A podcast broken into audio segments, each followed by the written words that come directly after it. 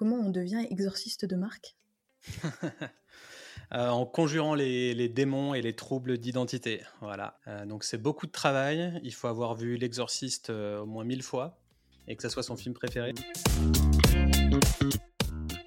Pour le deuxième épisode de Comme et Cru, j'accueille Ludovic Mormand, un invité pas comme les autres puisqu'il est exorciste de marque.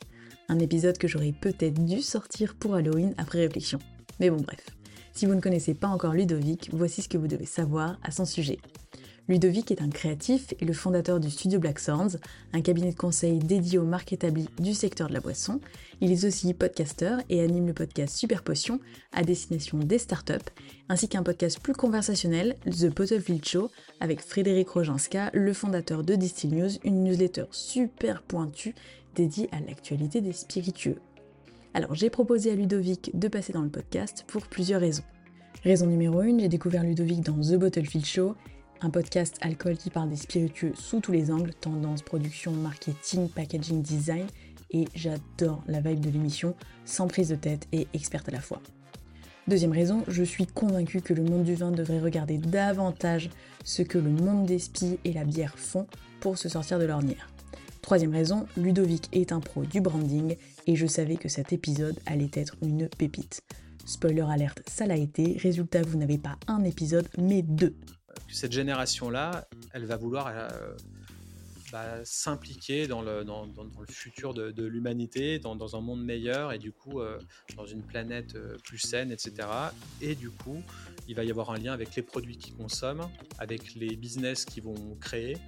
Et aujourd'hui, il n'y a pas un seul business qui se crée sur Ulule ou KissKissBankBank ou sans qu'il y ait le côté éco-responsabilité, impression avec des encres bio ou ou fait à base de légumes ou de fruits, euh, euh, impression sur des, sur des étiquettes euh, ensemencées, enfin tout ce genre de trucs qui faisait peut-être très bobo il y a 10 ans, voilà. Aujourd'hui, c'est la norme, quoi.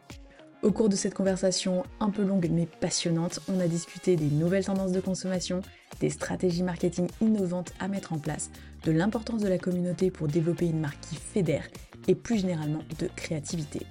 Et on a également tordu le cou à 2-3 idées reçues sur la com, et vous savez quoi? Ben ça fait un bien fou. Une conversation sans filtre et surtout 100% créative que j'ai adorée et qui j'espère vous plaira autant qu'à moi. Mais je ne vous en dis pas plus et je vous laisse rejoindre ma conversation avec Ludovic Mornan. Tu pourrais nous expliquer comment on devient exorciste de marque Euh, en conjurant les, démons et les troubles d'identité. Voilà. Euh, donc c'est beaucoup de travail. Il faut avoir vu L'Exorciste euh, au moins mille fois et que ça soit son film préféré. en fait, je suis exorciste de marque pour Studio Black Sounds, qui est un, cabinet de conseil pour des marques bien établies de, de boissons spiritueux, vin, bière et boissons sans alcool. Je suis aussi boss final dans Super Potion, qui est mon, podcast euh, à côté. Et c'est un autre écosystème plus euh, ciblé startup. Euh, et vu que Super Potion, ça fait un petit peu, on va dire, jeu vintage, rétro gaming, etc. Voilà, je me suis prénommé boss final.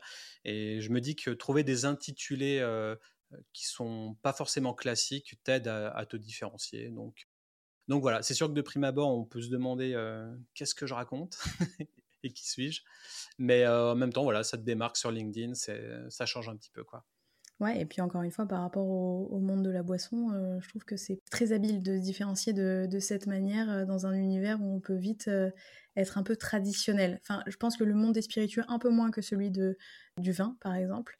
Alors, je t'ai invité aujourd'hui parce que ce que les auditeurs ont, je pense, vite fait entrevu, c'est que toi, tu travailles principalement dans le secteur euh, des spiritueux et de la bière, mais aussi du sans-alcool, n'est-ce pas? Et je t'ai invité ici, pas par hasard, parce que je suis plus ou moins convaincue que le monde du vin devrait s'inspirer beaucoup plus de ce qui se fait dans le monde des spiritueux. Quand tu y vivais, est-ce que tu as observé une différence de consommation et de perception du vin en Australie? Alors j'y vivais euh, pile pendant le Covid et les feux. Donc, génial. Euh, euh, non, ouais, du, coup, de juin 2019 à, octobre 2020. Là-bas, c'est des bottle stores. En gros, il faut, sortir pour aller acheter son alcool dans d'autres endroits. Donc, il y a vachement plus cette notion de, de caviste, entre guillemets. Même si quand tu vas chez Woolworths, au final, c'est quand même une grande chaîne et tu sors de tes courses et direct après, bah, tu as tu la cave, donc en fait, euh, voilà, c'est quasiment un parcours où tu finis par la cave. Euh, j'ai l'impression qu'ils sont quand même bien tournés bière. Euh, il y, a, beaucoup de domaines aussi, plus au niveau de Perth, donc de l'autre côté, moi j'étais à Melbourne, tout à l'est, et à Perth, tout à l'ouest, il y a, des belles allées, des beaux domaines. mais bon, il y a aussi la Yarra Valley au-dessus de Melbourne, entre Melbourne et Sydney, tout ça qui est, très belle aussi. Et puis tu as aussi la, la Nouvelle-Zélande et la Tasmanie qui est pas loin et qui sont des, des beaux producteurs de, de vin. Par contre, ce que je voyais dans les, dans les bottle stores, c'était du vin en canette. Donc euh, direct, euh, on était dans le futur. Euh. Alors moi, je me suis spécialisé dans, dans la boisson à partir de ce moment-là, où quand je suis rentré dans les bottle stores, je voyais toutes les bières en canette qui étaient plus des, des, des vinyles décorés que, que des canettes à boire. Donc ça m'avait fait waouh parce que dans mon background de graphiste et directeur artistique, j'étais impressionné par, par la beauté de, de ces shops. Mais quand même, on trouvait beaucoup de vins en canette. Et puis, bah, ils étaient quand même déjà très tournés RTD, donc euh, prêt à boire, euh, ready to drink. Il y avait aussi un, petit côté technologique parce que j'avais vu 19 euh, Crimes, la, marque euh, où tu vois des prisonniers euh, australiens et tu les scannes en réalité augmentée. Et du coup, à travers ton téléphone, tu vois l'histoire du prisonnier qui parle, etc. Donc, ils mettaient en avant un petit peu la, technologie aussi sur leurs bouteilles et sur leur packaging. Donc, j'ai vu tout ça là-bas un petit peu. Du coup, je me suis dit, ouais, ils sont quand même vachement, vachement en avance. Il y a un côté anglo-saxon, donc ils savent très très bien se, se, vendre ils se prennent moins la tête qu'en France et en même temps ils n'ont pas la loi E20 donc ils se font un petit peu plus plaisir sur leur, sur leur campagne. Après, euh, ouais, d'un point de vue euh, consommation, vu que je traînais plus avec des gens qui buvaient de la bière et des spiritueux, je pourrais pas trop dire en termes de vin ce qui, ce qui était préféré. En tout cas, le vin en canette était déjà développé, ils n'en avaient pas peur. Mais après l'avoir goûté, il était dégueulasse. donc, je sais pas si c'est une de français ou voilà. Mais de ce que j'ai goûté, parce que je faisais forcément de la veille, c'était vraiment pas ouf quoi. Donc voilà pour le, pour le volet Australie. Ok, mais ça c'est super intéressant parce que tu vois, nous les vins aux canettes, finalement, bon ça arrive hein, de plus en plus sur le marché, mais le consommateur français n'est pas encore prêt à 200% à les voir arriver sur le marché. Même moi, je t'avoue que je vais tester, il faut que je teste. J'ai pas encore testé mais j'ai un petit j'ai un petit biais qui me dit bon ça a pas l'air top. Et en même temps je me dis qu'il faut pas mourir bête. Il faut absolument déguster tu vois. Mais en même temps euh, boire du vin qui a été conditionné dans une canette d'aluminium j'avoue que comme ça ça me fait pas rêver. Voilà. Ouais ça vend pas du rêve et en même temps ah c'est ça a pas vocation à à, être, euh, à, être, mis en garde pendant, pendant 15 ans. Ce n'est pas le but de ce genre de vin. Et quand tu vois euh, l'idée euh, collective qu'est bah, les vendanges et du coup le, le Beaujolais nouveau, tout le monde sait que le Beaujolais nouveau, c'est quand même pas la, panacée du vin, et pourtant ça fait plaisir à tout le monde, et tout le monde le boit, même si c'est pas ouf. Et donc voilà, c'est pas un vin. Qui... baignent dedans, donc au final. Bon. Donc c'est pas un vin qui est destiné à être gardé, c'est peut-être destiné même à être bu un peu plus frais que du vin rouge normal, pour que ça passe avec des gratons et du, et du sauce. Il en faut des vins euh, simples et pratiques, à boire frais, à consommer sur le format en fait. Donc, Le euh, format nomade est intéressant en fait. Ah bah, totalement. Mais du coup, pour les jeunes, ça fait totalement sens d'avoir du, vin en canette, frais. Et moi, j'avais un client qui s'appelait Uchronic, euh, pour qui on a fait euh, tout un branding euh, et une stratégie de, marque sur ce, vin conditionné en canette. Et le vin, il était clairement très bon, en fait. Il n'y avait pas de souci. Donc, dès lors que tu le, consommes dans un verre, pour pas avoir cette impression de métal qui n'est qu'une impression et qui n'est pas la réalité, parce que je crois que c'est un truc chimique qui se fait entre les lèvres et le métal, ça donne l'impression que ça a un goût de métal, mais le vin n'a pas de goût de métal. S'il est bu dans un verre, euh, il n'y aura pas de souci. Une fois que tu trouves la bonne cible, avec le, bon branding, la bonne stratégie, euh, la génération Z, elle va consommer du vin en canette euh, sans aucun doute. quoi. Les millennials, encore pas encore, forcément. Je pense que je pense que c'est une affaire de c'est une affaire de temps, mais on va on va s'y mettre. Et puis encore une fois, avec toutes les toutes les innovations, tous les changements qui sont en train de se produire, objectivement, je vais, tester. Mais c'est vrai, comme ça, de prime abord, ça me fait pas rêver. Mais encore une fois, ce que je disais, faut pas mourir bête, donc je vais tester. J'avais aussi une question euh, à te poser. Je sais que toi, tu navigues entre euh, euh, la bière, le sans-alcool et les spiritueux. Selon toi, quelle est la plus grosse différence entre ce monde-là, donc bière, spirit et sans-alcool, par rapport au monde du vin? Quelles sont les différences majeures selon toi? Mmh, Il y a un côté convivial qui est inhérent à la bière. Euh, tu vois, par exemple, euh, le sponsor de la bière, ça va pas être euh, de, du rugby, du mondial de rugby, ça, ça va pas être une marque de vin. je pense pas ça. ça. Non. Et pareil pour tous les événements sportifs, même si avec la loi E20, ah, qu'est-ce qu'il en est? Je viens de sortir un podcast là-dessus spécifiquement d'ailleurs avec un avocat loi E20 et qu'en est-il avec la, le côté alcoolique. L'idée, c'était de savoir est-ce que la bière sans alcool est la nouvelle star des, événements sportifs? Ah, avec toute la campagne Heineken? Euh, Alors, on ne parlait pas de la campagne Heineken, on parlait vraiment de, la bière en tant que bière sans alcool en tant que catégorie à part. Euh, et, on faisait le lien avec euh, le mondial de rugby, etc., et les événements sportifs. En tout cas, voilà, il y, a aussi un côté collab qui est hyper présent, qui pourrait vraiment l'être dans le vin avec avec le côté coopératif, pour moi, c'est limite, euh, euh, c'est limite le vin qui a, qui a commencé, tu vois, si on peut dire qui a commencé, tu vois. Et en fait, aujourd'hui, euh, bah non, tu as un domaine avec une étiquette, souvent très traditionnelle, et puis on sort pas trop de son carcan que dans la bière. Ils vont faire des collabs par-ci, par-là. ils sortent une éphémère par semaine certaines brasseries, genre 4 par mois, tu vois, euh, euh, qui n'ont pas vocation à durer, mais voilà, c'est des collabs. Je sais pas, j'ai pas trop vu, moi, euh, deux domaines faire une collab pour un, pour un vin éphémère. Alors, le vin, c'est encore autre chose que la bière. La bière, ça se fait en un mois. le vin, voilà. C'est un peu différent. Mmh. C'est différent, mais en tout cas, ce côté collab pourrait être vachement plus présent. Et du coup, pour moi, ça fait, c'est quelque chose qui pourrait créer de la rareté, juste. Hein. Plus de consommateurs, ou en tout cas montrer que le vin crée de la rareté, montrer que ça, que ça change. Euh, et pour ça, il y a justement une, pour les auditeurs, il y a une, une marque qui fait ça très bien, qui s'appelle euh, Tank Garage Winery. Donc tank comme un tank et garage comme un garage. Et du coup, ils sont aux États-Unis et ils ont une com ultra, ultra fraîche, décalée. en gros, sur l'étiquette de vin, il y a quasiment que de l'illustration. Il y a, pas de texte. Enfin, c'est vraiment très nouveau. Et, euh, et, ouais, ils mettent en avant la, newsletter, etc. Et leur newsletter, c'est vraiment du, storytelling avec des gifs animés. Donc, au, sein même de la.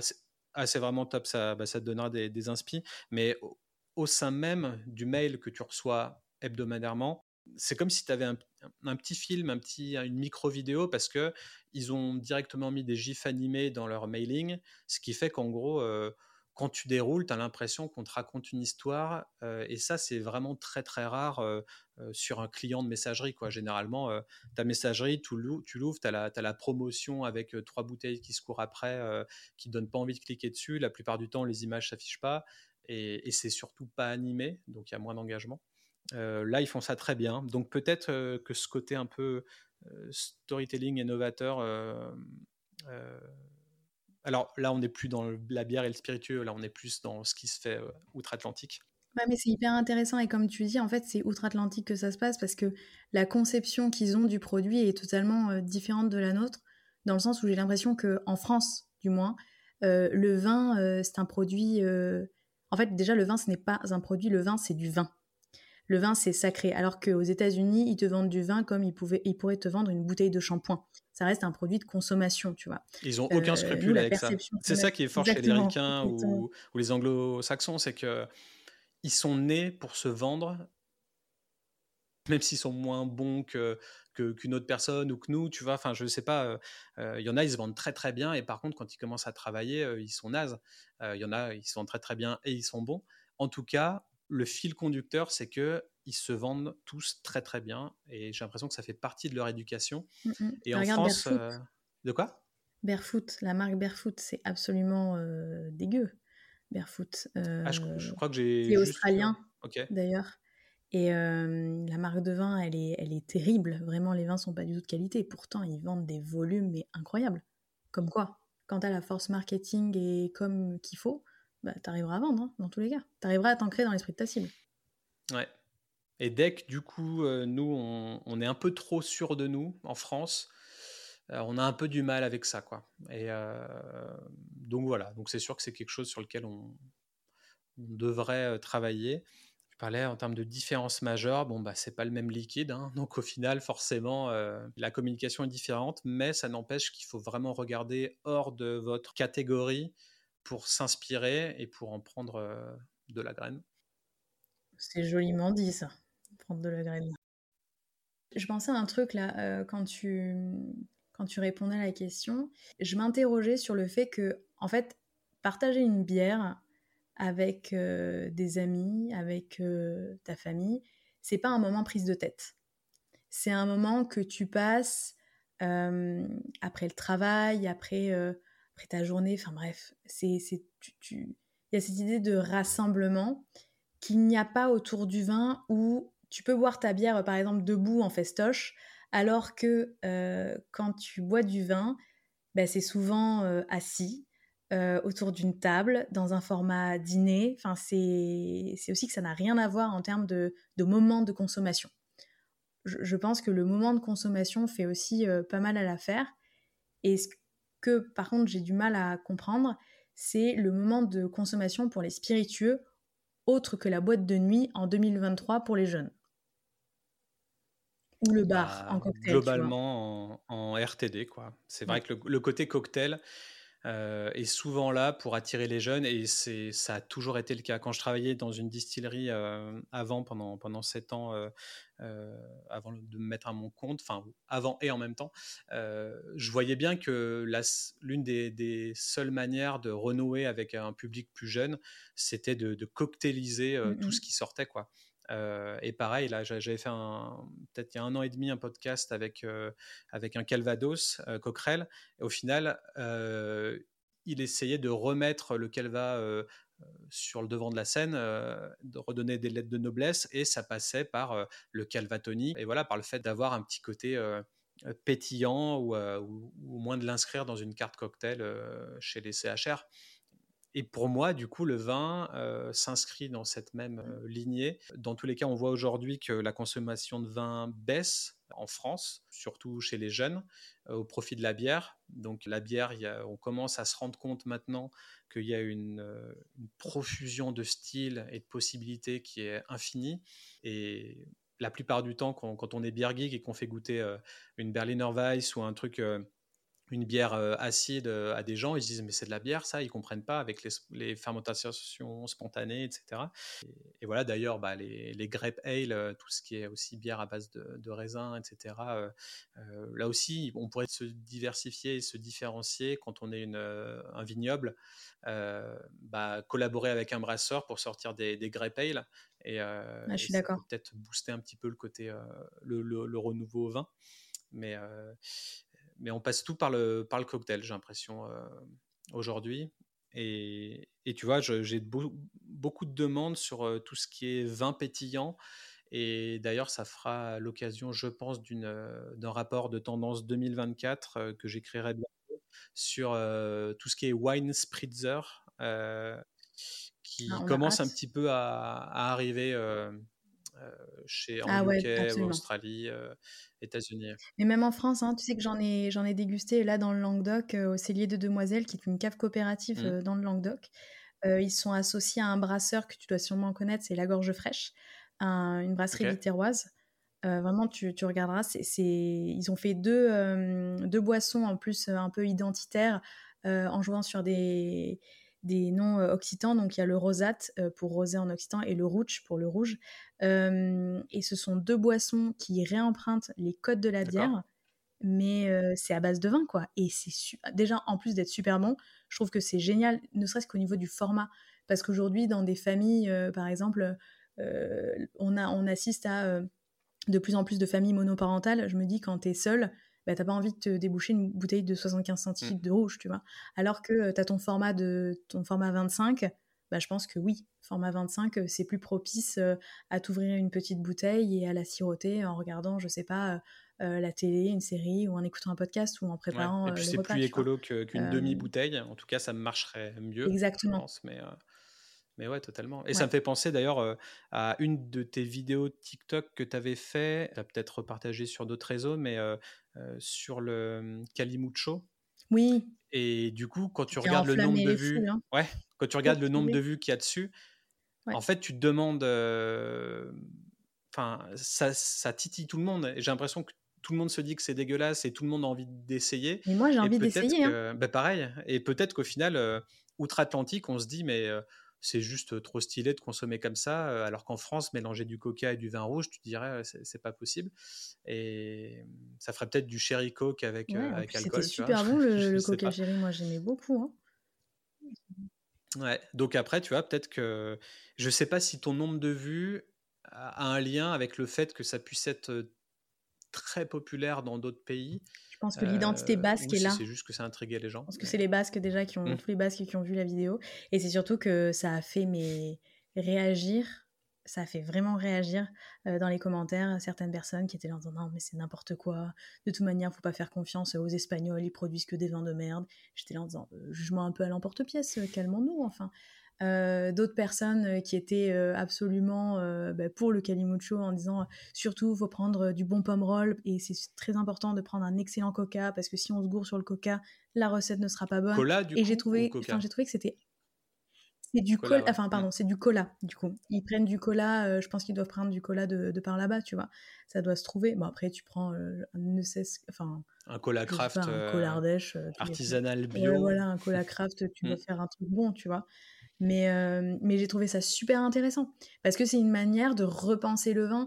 Et les gens qui s'indignaient dans les commentaires, euh, j'avais envie de leur dire Mais les gars, euh, le spritz, c'est quoi? C'est du prosecco. Hein. Le prosecco, a priori, c'est du vin. la sangria, c'est quoi? Bah, C'est à base de vin. Le vin chaud que vous buvez en achetant des gaufres au marché de Noël, c'est du, du vin. Hein. donc. et le mimosa, c'est du jus d'orange, mais à un moment, il y a, y a, du champagne, quoi. Donc, Enfin, je sais pas, je trouve que c'est très hypocrite de euh, tirer à boulet rouge sur le, le Calimucho, alors que bah, au final, euh, il y, a, y, a, plein d'autres, il y a plein d'autres, d'autres boissons qu'on boit et qui sont, qui sont maintenant ancrées dans, dans, dans les mœurs euh, aujourd'hui, notamment à Paris, parce que j'ai découvert le spritz en habitant à Paris, mais le spritz, il est partout à ah, Paris. Ils ont tout compris le spritz. Même plus à Paris qu'en Italie, quoi. Ils ont tout compris pour le spritz, le, rituel, le moment de conso, etc. C'est vrai que c'est ah une, une, bonne machine de guerre. Mais du coup, bah, pour ceux qui nous écoutent, ils peuvent peut-être commencer une, un segment Calimucho dans leur portefeuille boisson. ça va peut-être marcher en 2025. On ne sait pas. Ouais, pourquoi pas. Hein. Pourquoi pas. Vraiment. Je voulais aussi te demander, aujourd'hui, est-ce que tu penses vraiment que la génération Z qu'on appelle la génération Z. Donc on va définir ensemble ce que c'est la génération Z parce que j'ai l'impression qu'il y a un peu à boire et à manger dans cette euh, définition. Est-ce que tu trouves vraiment qu'elle est différente de ses aînés? Et si oui, pourquoi? Alors la, la Gen Z, ça va être tous ceux qui sont nés, je crois, après, bah, dans les années 2000. Euh, ouais. Donc, euh, donc ouais, qui ont, ouais, c'est du 18-24, je crois. Et ce qui a après, ce qui arrive après, c'est la génération Alpha, donc les encore plus jeunes. Alors, euh, on n'en parle pas, encore hein. d'alcool. Hein. on va y aller tranquille. Euh, mais du coup, alors est-ce que c'est différent? Oui, parce que toutes les générations sont différentes. Et en même temps, il y a toujours le, l'attrait pour ce que les gens n'ont jamais vécu. Enfin, nous, peut-être qu'on avait euh, un attrait pour les années 80 et puis eux, ils ont un attrait pour les années 2000. Enfin, ce qui était populaire quand eux, ils avaient un an. Donc on, voit beaucoup d'ailleurs dans les rapports de tendance en 2023 euh, qu'il y avait ce côté euh, nostalgie. Euh, ils mettaient la nostalgie sur tous les fronts, la nostalgie dans le cocktail, la nostalgie dans, le packaging design. il y avait beaucoup ce, côté très rétro 90-2000 quoi. Et on voit bah, d'ailleurs aussi dans la mode vestimentaire, les crop tops, les couettes, les piercings au nombril, tout ce genre de trucs, tu vois, ça revient. Et ça fait pas exception, je pense, dans la filière boisson. Donc du coup, je pense que oui, c'est différent. Et, justement, on parlait de la canette. Pour moi, mmh. cette génération est différente parce que dans tous les cas, même si on pense que maintenant ils sont tous scotchés à leur téléphone et, et qu'ils ne peuvent pas s'en sortir, je pense que c'est une génération qui a vécu avec énormément d'infos à la seconde. Donc peut-être que leur cerveau traite mieux l'information que nous, qui avons quand même connu l'avant-après. Et du coup, ils, ont, bah, ils sont nés dans, ce, dans ce truc où il y a beaucoup d'infos, euh, il y a la fin du monde qui arrive, parce qu'avec l'écologie, ça craint. J'ai l'impression qu'ils ne sont pas nés à la bonne époque, c'est ce qu'ils peuvent peut-être se dire. Euh, donc ça, va, ça va de pair avec le côté nostalgie quand ils pensent au final. nostalgie d'un monde où peut-être tu étais plus innocent et tu pensais moins à tout ça. Et du coup, bah, qu'on le veuille ou non, je pense qu'il va y avoir vraiment que cette génération-là, elle va vouloir bah, s'impliquer dans le, dans, le futur de, de l'humanité, dans, un monde meilleur et du coup dans une planète plus saine, etc. Et du coup, il va y avoir un lien avec les produits qu'ils consomment, avec les business qu'ils vont créer. Et aujourd'hui, il n'y a pas un seul business qui se crée sur Ulule ou KissKissBankBank ou sans qu'il y ait le côté éco-responsabilité, impression avec des encres bio ou, ou fait à base de légumes ou de fruits, l'impression sur des, sur des étiquettes ensemencées, enfin tout ce genre de trucs qui faisait peut-être très bobo il y a 10 ans, voilà. Aujourd'hui, c'est la norme, quoi. Donc il y a ça, il y a le côté praticité. Donc quand on parle praticité, on parle canette. Et la canette, au-delà du fait qu'on dit que tout le monde dise qu'elle soit recyclable à l'infini, ce qui est vrai dans le cas, c'est pas du tout vrai. Enfin, ça, n'est pas encore mmh. traité. mais par contre, c'est vrai qu'en termes de logistique, c'est moins lourd, ça prend moins de place, etc. donc il y a le côté pratique là, les jeunes, enfin nous, quand on était jeunes, on voulait pas trop se prendre la tête. Donc un, petit apéro sur les berges avec une canette, en soi, tant qu'il y a de l'alcool dedans, c'est cool. Tant que tu étais avec tes potes, ça allait quoi. Et puis il y a aussi ce mmh. côté dans les tendances aussi, le fait que l'alcool devienne has-been et que de moins en moins de, jeunes consomment de l'alcool. ça, bah forcément, il va y avoir un, un impact aussi sur leur manière de, consommer. Donc, euh, ils vont peut-être euh, consommer moins et mieux, ou euh, ils vont peut-être consommer tout ce qu'on peut connaître qui était alcoolisé avant, mais sans alcool. Donc des vins désalcoolisés, des spiritueux désalcoolisés, de la bière désalcoolisée. Et peut-être que le, bourré de service sera le, ringard de demain, tu vois. c'est bah, déjà un peu le, c'est déjà un peu le cas finalement avec les nouvelles générations, sans faire de, généralité. Hein. Mais c'est vrai que leur, euh, rapport à l'alcool est, euh, est, très différent. Beaucoup mettent ça sur le, le dos du Covid. C'est clair que le mmh. Covid n'a pas, arrangé, euh, n'a pas arrangé les choses. Hein. Mais mais il y a cette volonté de cette génération qui est très. qui, est, qui est pleine de, de paradoxes. de faire énormément de sport, de prendre soin de soi, de faire des skincare, de, et en même temps euh, de profiter de la vie. Enfin, je veux dire, c'est ils sont encore plus aux extrêmes que nous. Mmh. Euh, et je rebondis sur la tendance nostalgique que tu évoquais tout à l'heure. Je sais pas si tu as remarqué, notamment sur la création de contenu sur TikTok, tout ce qui est genre cottage core, genre le retour un peu au passé, les, Dark Academia, enfin c'est c'est des esthétiques euh, des Le côté gothique, tu veux dire euh, L'aspect un peu dark Le côté gothique, ou le côté euh, nostalgique, et même vraiment le côté cottagecore, c'est limite, t'as des nanas qui ont des tresses, habillées un peu comme, ouais, comme des femmes dans les années 60, 70, mmh. plus 70 d'ailleurs, et qui font, qui font de la pâtisserie avec un rouleau en bois, il y a euh, il y a alors un rouleau en bois en soi, il n'y a rien d'incroyable, mais derrière, euh, tu as un petit paysage de campagne, euh, tu as une petite musique de fond, tu as le, feu de la cheminée. Enfin, je veux dire, tout est. C'est vraiment la nostalgie du, du, temps qui est passé. Ouais, des temps anciens. Ouais. Bah, j'ai pas TikTok, donc je vois pas toutes ces, toutes ces vibes passer. Mais. C'est ultra intéressant. le, le tiret corps à la fin, ouais, je vois bien le. Ouais. Je vois bien que c'est un peu tendance, ouais. C'est une mm. tendance. Ouais, ouais, c'est une tendance. Toi, quand tu accompagnes euh, tes clients euh, sur la définition de leur persona, donc leur client idéal, euh, on rappelle qu'un client idéal, ce n'est absolument pas une fabrication. On se base sur des données concrètes. Et coucou, j'en profite pour faire une petite pause pour vous dire que j'ai sorti un épisode décryptage sur client idéal, qu'on appelle aussi persona, le 15 novembre 2023. Dans ce format de moins de 10 minutes, je vous donne des astuces ainsi que l'accès à des ressources gratuites pour déterminer votre client idéal, le tout sans migraine. Alors si le sujet vous botte, écoutez-le. Et si jamais vous galérez à le trouver, ne vous inquiétez pas, je vous mets le lien dans les notes de l'épisode. Allez, on y retourne. Euh, sachant que toi, tu as deux personas quand tu travailles avec tes clients. Le revendeur et le consommateur final, comment tu te débrouilles pour saisir les différences de ces deux personas? Là, c'est la question à, 30 000 points. C'est le truc le plus compliqué et j'ai aussi... Euh, compris il n'y a pas si longtemps que ça qu'au final, quand on est une marque de boisson, on est souvent en, B2B avec le CHR et B2C avec le consommateur final. Mmh. Et ouais, j'ai aussi remarqué comme toi qu'au final, tu avais deux cibles.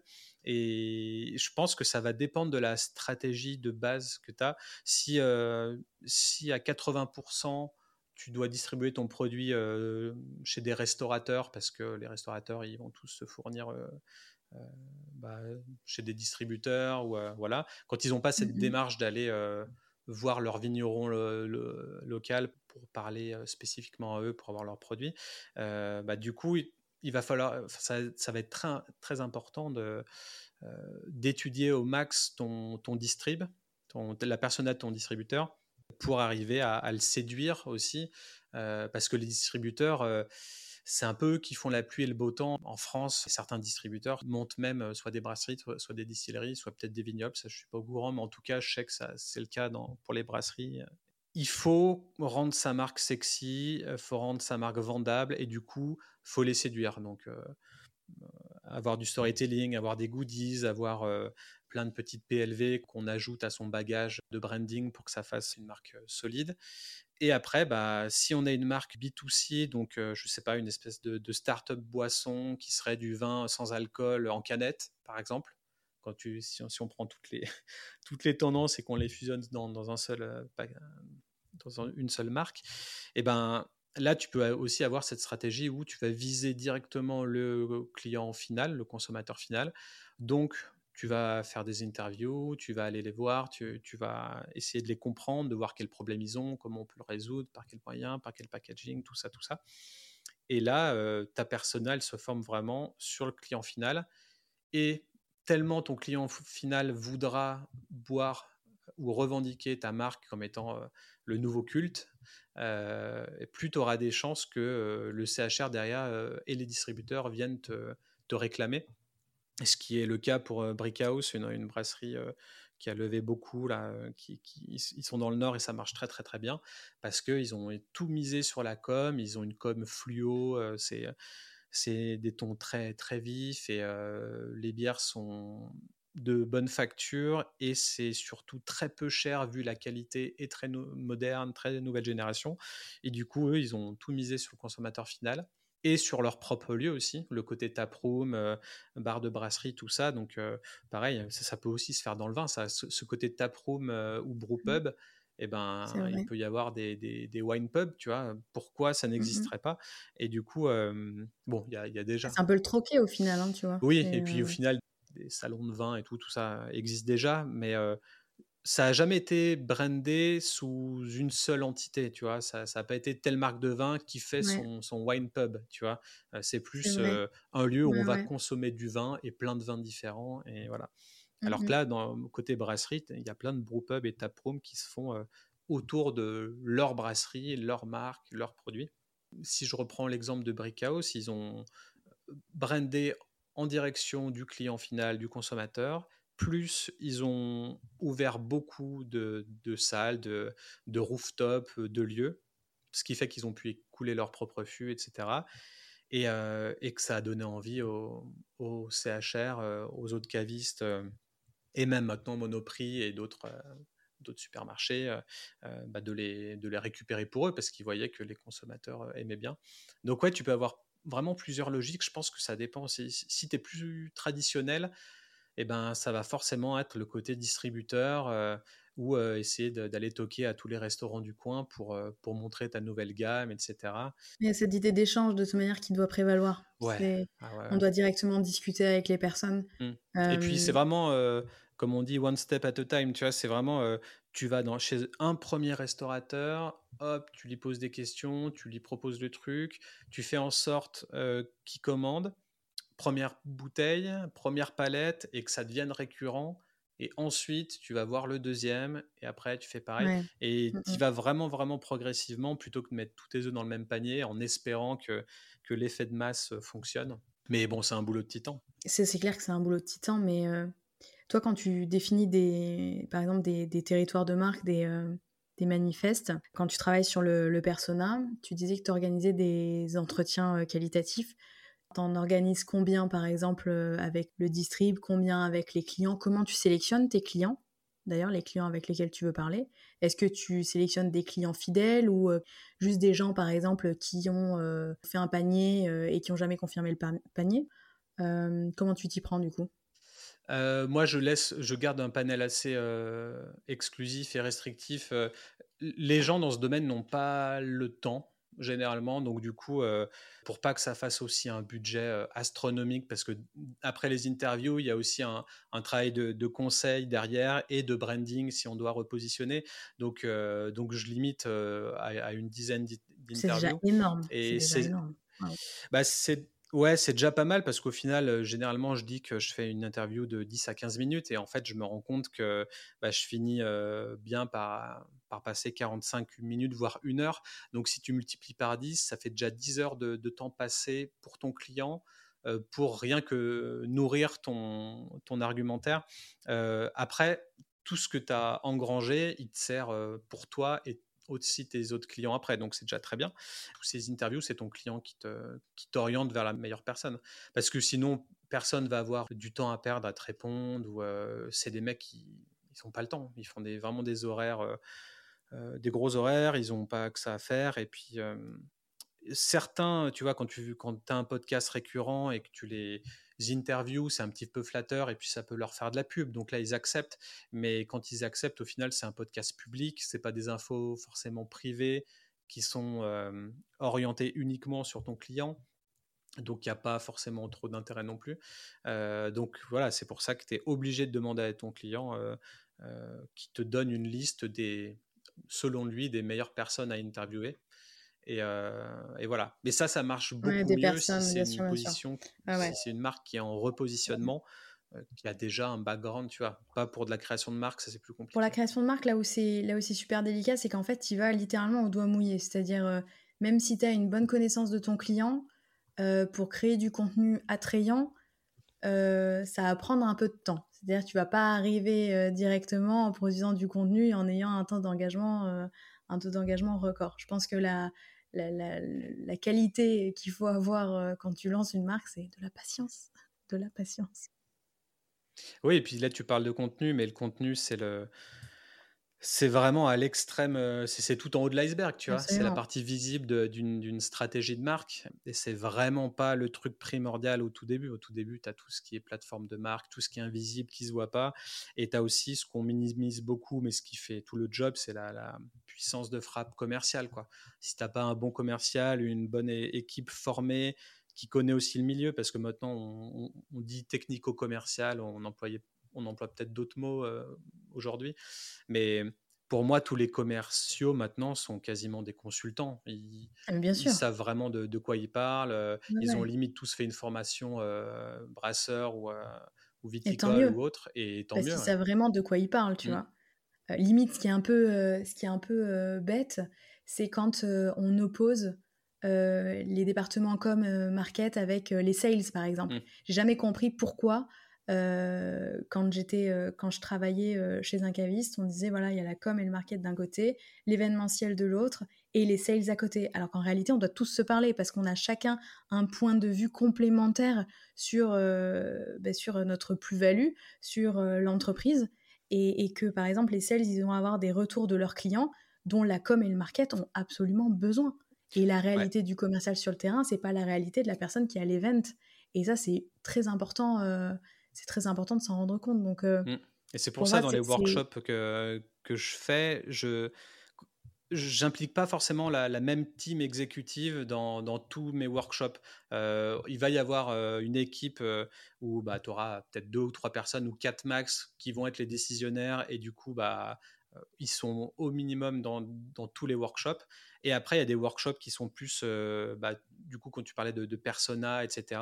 Pour moi, c'est hyper important que euh, le social manager ou celui qui s'occupe des réseaux sociaux ou, euh, ou, même secrétaire qui, qui, répond au téléphone euh, et qui a des, clients mécontents, etc. C'est super important qu'il fasse partie de, de l'atelier pour dire ce qu'il voit au jour le jour, quoi, pour un peu avoir des, des, des, perspectives différentes que n'aura pas le, le fondateur, quoi. C'est pas forcément le fondateur qui est le plus avisé de sa marque ou parce qu'il délègue. Mmh. Donc après. Ouais. Mais parfois, il y, a des petits, il y a des petits problèmes d'ego. C'est-à-dire, la communication, ça cristallise beaucoup de ah choses dans une boîte et notamment certains problèmes d'ego et de point de vue. Et c'est pour ça, pour en avoir fait l'expérience avec certains projets clients, je préfère prendre tout le monde, c'est-à-dire vraiment tout le monde, c'est-à-dire mettre de chez œnologue, on s'assoit tous à une table, on en discute tous ensemble, parce que si eux ne sont pas saucés de la marque qu'on est en train de créer, il y aura un problème à un moment. Et ça va se ressentir, tu vois. Ouais. Et en même temps, quand tu mets trop de gens différents dans une même salle, euh, il y a tout et rien qui se crée. Il y a des gens qui sont plus timides ou qui sont plus extravertis. Et c'est souvent ceux qui sont plus timides qui sont le plus intéressants dans leur. Euh, et du coup, c'est assez complexe. En fait, tu as, aussi. Euh, un peu de coaching ou un peu il faut arriver à, comprendre les gens avant de leur parler et à avoir le bon ton, etc. Et puis à, un temps de parole euh, réparti. Mais ouais, effectivement, euh, le côté égo, euh, et en même temps, bah, c'est eux qui sont décisionnaires et qui te payent. Quoi. Donc, au bout d'un moment, si tu mets trop d'employés lambda, entre guillemets, sans, sans être méchant quoi, enfin, tu peux avoir tous les avis du monde. Donc quand tu impliques trop de gens, je pense que c'est bien pour la stratégie, mais quand tu impliques trop de gens, par exemple sur le branding et, l'image, euh, là, ça va poser des problèmes parce que personne ne sera content. Tout le monde va dire ah, tu peux mettre une autre typo, tu peux mettre ça plus gros. Tu ah non, non, ça c'est clair sur, le, sur la charte graphique. Moi, tout sur, sur tout ce qui est charte graphique, je trouve que c'est mort. Par contre, c'est ça, c'est. Tu, tu, tu, tu termines, euh, tu as le cerveau qui est fumé, c'est pas possible. Euh, à force d'avoir trop d'allers-retours. Et puis surtout, ça, ça m'a ça toujours rendu dingue. Des gens qui te disent oui, tu peux décaler ça, euh, c'est un petit aller-retour. Euh, non, non, c'est pas un petit aller-retour. Tu ne demandes pas un petit bilan comptable, donc tu vas pas demander un petit aller-retour à ton graphiste pour la xème fois, tu vois. Mais, mais c'est plus pour tout ce qui est, tu vois, plateforme de marque. Je m'assure toujours que l'ADN de la marque ait été visé, ait été compris et ait été intégré de toutes les parties prenantes parce que si à un moment, ils sont pas raccord avec ce mmh. qu'on a décidé, ça va se ressentir, ne serait-ce que, tu vois, truc tout bête, euh, dans le discours commercial. Euh, si les commerciaux ne sont pas en phase avec la plateforme de marque, ils vendront pas le, produit avec le, pas le bon discours de marque, mais avec le discours de marque qu'on a défini ensemble. Et donc, du coup, ça va, ça va diluer le, message de la marque et, ça deviendra euh, pas cohérent, tu vois, in fine. Donc, ça, j'avoue que c'est mon point mmh. de, vigilance. Après, je comprends absolument ce que tu disais par rapport au, branding. C'est clair qu'avoir 10 euh, personnes euh, pour te dire euh, non, en fait, moi je préférais la bannière avec cette police-là et pas l'autre, non, ça c'est certain, c'est une, perte, c'est une perte de temps. Non, non. Ouais, non, ça c'est perte de temps, quoi. Mais en tout cas, ouais, bien définir les, bonnes personnes aux bons ateliers, c'est. C'est vraiment important. Et en même temps, des fois, tu as peut-être genre juste deux personnes, hein, tes clients. C'est pas tout le temps hein. des, ouais, non, corporation, ouais, c'est sûr. Et la plupart du temps, c'est. Ouais. Ah ouais, quand tu dis 10 personnes, pour moi, c'est 10 personnes. déjà, là, on est sur de la multinationale. Hein. Là, on est sur du grand groupe. Euh, ah non, non. En, en général, c'est euh, ouais, 4, 5 personnes euh, top. Mais c'est déjà bien assez. Pour réunir le mmh. retour de 5 personnes, c'est. Ouais, donc là, il y a moins ce problème de mettre un designer, s'ils en ont un, dans le, dans le comité exécutif. Tu vois. Moi, je pense que ça, ça a toujours manqué et ça sera peut-être ma, le, côté euh, designer reconverti en moi qui fait que je trouve ça dommage qu'on n'invite jamais les, designers ou les, ou les graphistes dans les décisions finales. Euh, mais bon, après ça, ouais, c'est toujours le sales et marketing en prio. Le côté branding, donc quand on crée la marque et la stratégie derrière, c'est important. Ne serait-ce que pour savoir aussi, euh, bah voilà, euh, certains, euh, certains visuels, ils peuvent demander des temps de création longs pour que le designer soit, soit briefé et soit OK avec ce temps de création. Parce que même si le travail, toi, tu implémentes, tu donnes les, les, grandes stratégies, les grandes lignes, lui, après, il doit devoir le refaire. Et imaginons sur un profil junior, ben ça lui prendra pas le même temps mmh. d'application, tu vois. Donc je suis tout à fait d'accord avec toi. eux, ils sont, c'est vrai qu'ils sont squeezés. J'en ai, je crois, mais j'en ai jamais vu en réunion. Et en même temps, tu vois, euh, dans, dans le monde de, demain, j'ai tendance à penser qu'une charte graphique euh, trop restrictive, ça, ça, tue aussi la marque. Et mmh, en tant qu'ancien graphiste, on, aime bien donner des règles et, envoyer des, des PDF de, guidelines qui font 50 euh, pages et qui ne sont jamais lus, où le logo, il doit être petit comme ça, il doit être pas à côté de plein d'autres logos ou détouré. Dans la réalité, mmh. tout le monde s'en fout et, et, personne n'a le temps. Et donc, c'est vrai que quand tu donnes plus de flexibilité, euh, c'est peut-être plus facile aussi. Euh. Dans tous les cas, on part du, je pars mmh. du principe que une fois que le client ne peut plus se permettre de faire appel à tes services de manière récurrente, la marque va forcément finir par vivre, mais aussi par perdre un petit peu de sa, superbe au début. En tout cas, s'ils n'ont pas euh, quelqu'un en interne pour gérer la com et le social media, ce qui est à mon sens obligatoire aujourd'hui. Je pense à un truc là. Toi, quand tu fais des livrables, des, que ce soit des brasseries ou des, des, marques de spi qui veulent du contenu activable, tu vas leur fournir sur Illustrator, sur InDesign ou carrément tu vas te chauffer à faire des. Moi, j'utilise pas Canva? Parce que j'ai toujours utilisé la suite Adobe depuis que depuis 20 ans. Donc du coup, voilà, je suis biaisé, j'utilise que Adobe, donc que Illustrator, Photoshop, tout ça. donc après, oui, je leur file les, fichiers sources et puis ils voient avec une personne en interne ou un, un autre exécutant qui fait ça. Après, ouais, dans tous les cas, ils devront mettre des nouveaux textes sur les étiquettes. mais après, je leur fais quelquefois, je leur fais aussi des tutos vidéo où je leur explique vraiment bon bah pour changer les couleurs ou pour même changer tout un truc, tu sélectionnes tout, tu vas dans la roue, tu fais suivant suivant et puis ça te génère plein de couleurs et puis maintenant en plus avec l'arrivée de l'intelligence artificielle, il y a énormément de choses que tu vas pouvoir déléguer et passer plus de temps sur autre chose. Donc pour moi ça c'est un truc de fou. Ça va peut-être simplifier certains process et faire en sorte qu'on a plus de temps et plus de budget pour d'autres choses peut-être plus importantes. Ouais, ouais, non, c'est vrai. Parce que dans tous les cas, le, le graphisme, c'est un travail. C'est pas le travail de tout le monde. Et pour avoir été plutôt suisse, donc chargé de com, graphiste, plein de choses, Illustrator, je, je l'ai appris, je l'ai maîtrisé sur le tas. Et c'est vrai que ben, si j'avais pas eu des fichiers sources faits par une graphiste, franchement, j'aurais pleuré, mais toutes les larmes de mon corps. Et euh, à chaque fois que je prenais le fichier, ça m'arrivait plein de fois de, de, faire des, de faire des bêtises dans les interlignes, enfin bref, de, de faire un truc où je voyais bien que c'était pas droit, mais en même temps, il fallait que je rentre dans mon cadre. Je, je, comprenais rien, tu vois, j'étais dépassée. Aujourd'hui, on a la chance euh, d'avoir YouTube avec euh, lequel tu peux quand même faire pas mal de choses. C'est-à-dire, tu veux te former de, mais de, de A jusqu'à Z à Illustrator ou à Photoshop, tu peux avec des tutos YouTube.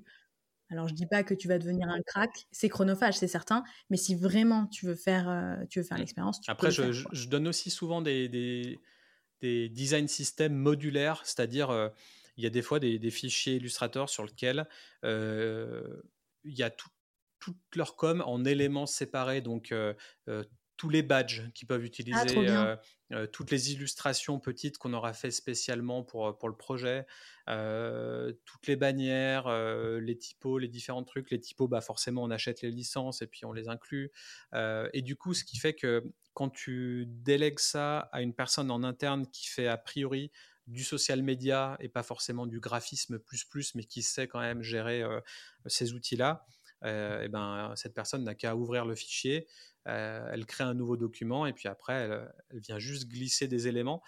Et moi, je l'aurais fait en amont pour que, avec les couleurs et n'importe quel élément, plus la typographie, ça rentre bien dans tous les cas. Donc c'est ça qui est intéressant, c'est que tu prémâches le travail. ils ont que à faire du, du copier-coller dans un autre document, prendre les bonnes couleurs de la charte parce que ça, les bonnes couleurs et la bonne typo, c'est pour moi le, le B à bas. S'il devait y avoir juste un truc, c'est couleur et typo pour moi. Mmh euh, et puis après, euh, euh, voilà, ils font leur sauce, ils exportent, et puis ça y est, le, le visu est fait en deux secondes, il est joli et, il est cohérent. Et voilà, c'est la fin de cet épisode de Comme et Cru, le podcast sans chichi dédié à la com des acteurs innovants du vin et des spiritueux. Pour faire durer le plaisir, vous pouvez écouter la seconde partie de mon interview avec Ludovic ou retrouver Ludovic sur LinkedIn, YouTube, Spotify ou Instagram, car oui, il est partout. Et pas de panique, tous les liens sont en description. Si vous avez apprécié ce podcast, n'hésitez pas à me laisser une note sur Spotify ou Apple Podcast. Vos retours me sont très précieux. Pour ne pas manquer les prochains épisodes, abonnez-vous. Je vous dis à très vite.